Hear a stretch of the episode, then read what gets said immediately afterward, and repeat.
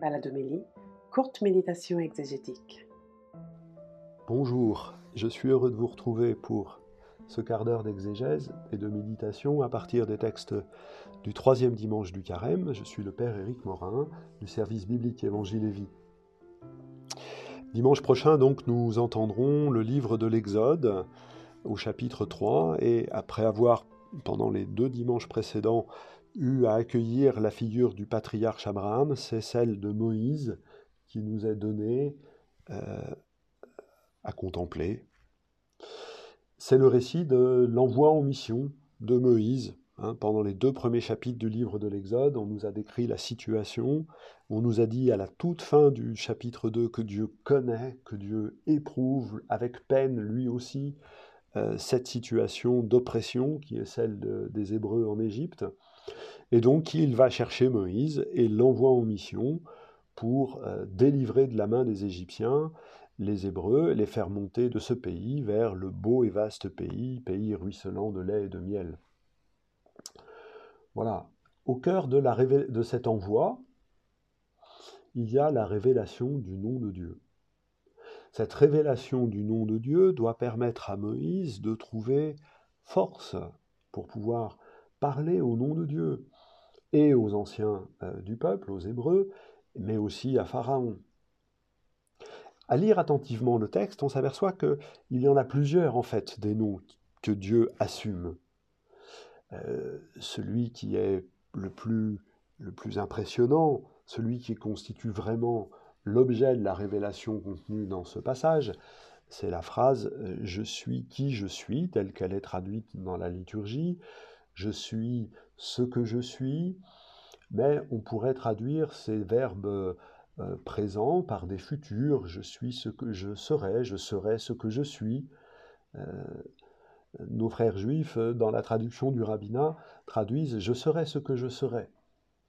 Euh, ils insistent dans leur interprétation à voir dans ce nom de Dieu la promesse d'une présence qui va transformer le temps. Le temps lui-même peut être habité par l'espérance puisque Dieu sera toujours. C'est ça qui est un élément important. personnellement, j'aime la traduction Je suis ce que je serai, euh, parce qu'il y a vraiment euh, une promesse qui s'entend. Je suis ce que je serai à l'Exode.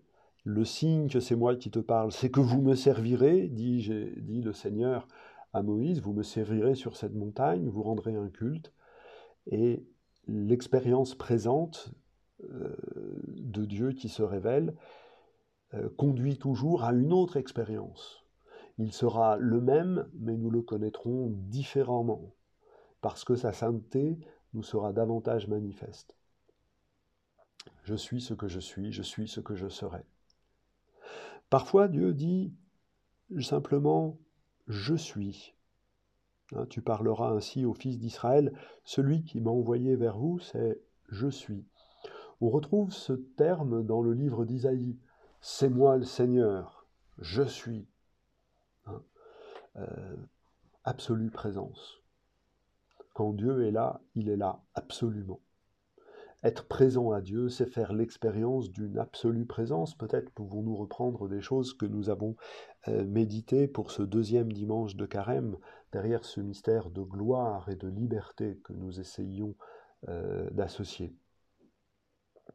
Il y a une deuxième, une troisième manière pour Dieu de se nommer. Je suis le Dieu d'Abraham, le Dieu d'Isaac, le Dieu de Jacob, le Dieu de ton Père ce Dieu absolument présent, ce lieu à promesse absolue de présence en lui-même, c'est celui qui se donne à connaître à travers les tours et les détours euh, que prit Abraham, que prit Isaac, que prit Jacob. Euh, le, Dieu, le Dieu trois fois saint est celui qui se donne à connaître en épousant l'itinéraire d'Abraham, le vagabond du désert. C'est celui qui se donne à connaître à travers euh, les roublardises de Jacob et la manière dont il sut revenir à la terre promise à Abraham. Le Dieu d'Abraham, le Dieu d'Isaac, le Dieu de Jacob, c'est le Dieu qui se fait connaître à travers ceux qu'il appelle ses amis.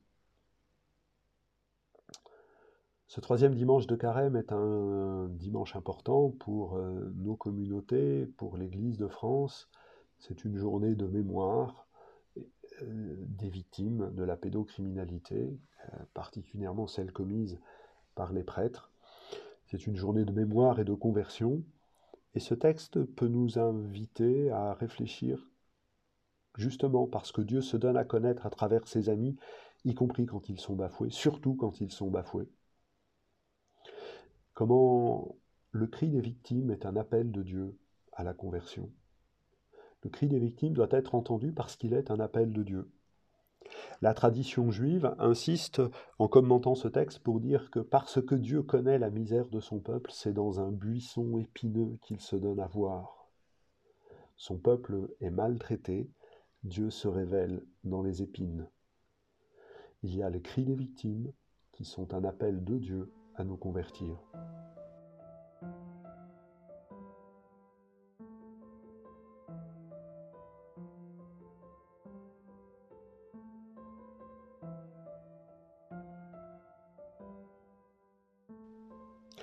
La deuxième lecture, l'apôtre Paul, de la première aux Corinthiens au chapitre 10, nous invite à, regarder l'histoire d'Israël à, à travers l'Exode comme un exemple pour aujourd'hui. C'est une relecture des épisodes de l'Exode et des Nombres comme un exemple. Et dans la grande euh, construction de cette première aux Corinthiens, il s'agit de mettre en garde la communauté contre l'idolâtrie. Euh, cette communauté de Corinthe, composée de chrétiens d'origine juive et de chrétiens d'origine païenne, n'est pas à l'abri de l'idolâtrie de l'idolâtrie des plus jeunes frères, fraîchement convertis et baptisés, mais plus largement.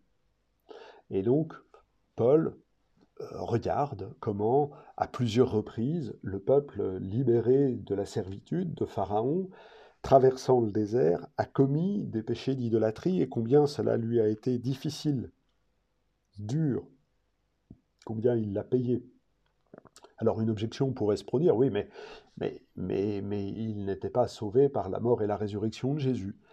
C'est pourquoi au début, Paul précise que euh, les pères qui ont quitté l'Égypte étaient sous la protection de la nuée, ils étaient unis à Moïse par un baptême, ils ont mangé à une nourriture spirituelle, ils ont bu une boisson spirituelle, et ce rocher qui les désaltérait, c'était le Christ. Nous n'avons pas plus qu'eux, ils n'ont pas moins que nous. Voilà. Alors pour dire cela, Paul s'appuie sur une tradition juive selon laquelle le rocher se déplaçait pour accompagner le peuple. Pourquoi cela? Parce que l'épisode du rocher frappé par le bâton de Moïse est raconté deux fois, une fois au livre de l'Exode et une fois au livre des Nombres. Et donc comme ça n'a pas lieu au même endroit, bah, il faut bien que le rocher se soit déplacé pour que ça puisse le faire. Voilà, on dit les choses de manière plus simple. bien évidemment, les, méditations juives sur ce fait-là sont plus profondes. En tout cas, ce qui importe pour Paul, c'est de dire ce rocher, c'était le Christ. Ils avaient tout comme nous et ils ont pu tomber dans l'idolâtrie. Là encore, en ce jour de mémoire et de prière, de conversion, suite au drame révélé euh, par le rapport de la SIAZ, on ne peut pas ne pas s'interroger comment l'idolâtrie euh, du prêtre a pu conduire ça, idolâtrie qui est toujours une l'idolâtrie est toujours une adoration de soi. Comment les prêtres, idolâtrant le sacerdoce, ont pu arriver à euh, se mettre en position de toute puissance et de manipulation à l'égard de, leurs victimes. L'idolâtrie est bien un piège grave euh, qui met en jeu la vie et la mort. Idolâtrer les dons de Dieu, revient à les enfermer dans le passé, et donc à mépriser ceux à qui ils sont destinés aujourd'hui et maintenant. L'idolâtrie enferme toujours Dieu dans le passé, n'acceptant pas que les merveilles de Dieu, les plus belles et les plus grandes, sont celles qui sont devant nous.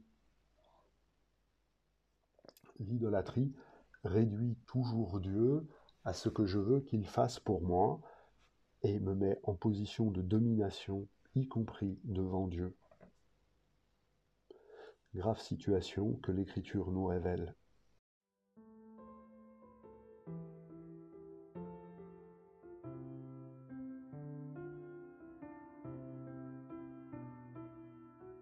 L'Évangile, lui aussi, nous aide à méditer en ce sens, en cette journée de mémoire et de conversion. Dans l'Évangile de Luc au chapitre 13, euh, le récit commence par euh, la réaction de Jésus à deux faits divers, euh, deux faits d'actualité, deux faits de chronique. Et la réaction de Jésus est les deux fois identiques, un appel à la conversion. Si vous ne vous convertissez pas, vous périrez tous de même. On est au cœur, encore une fois, du message de Jésus, euh, l'urgence du royaume. C'est maintenant qu'il faut se décider, comme le dit le théologien euh, Joachim Jérémias. Plus tard, c'est trop tard. Il est plus que temps. Il est plus que temps, et c'est cela la plénitude des temps. Il est plus que le temps maintenant, c'est le temps du royaume qu'il faut habiter. Et tous les événements de chronique que nous recevons par euh, la radio, la télévision ou les notifications sur nos téléphones, toutes ces informations-là nous appellent à la conversion. Voilà. Mais Jésus termine euh, euh, cet appel à la conversion par une parabole.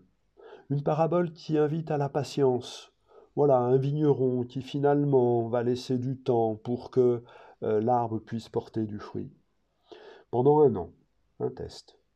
Est-ce que cette année, c'est l'année de grâce annoncée euh, dans la prédication de Jésus à Nazareth? Il annonce l'évangile pour les pauvres et une année de grâce de la part du Seigneur. L'arbre de la croix, auquel euh, nous fait penser ce figuier, l'arbre de la croix, est le signe paradoxal et de l'urgence. Voilà notre péché, voilà notre désobéissance. Mais également, il est le signe de la patience de Dieu. Voilà euh, comment euh, on peut accueillir dans cet évangile l'urgence de la conversion en se tenant au pied de la croix où l'on voit et l'urgence de nous débarrasser du péché et la patience de Dieu fidèle. Je vous remercie, je vous dis à la semaine prochaine pour reprendre euh, nos méditations.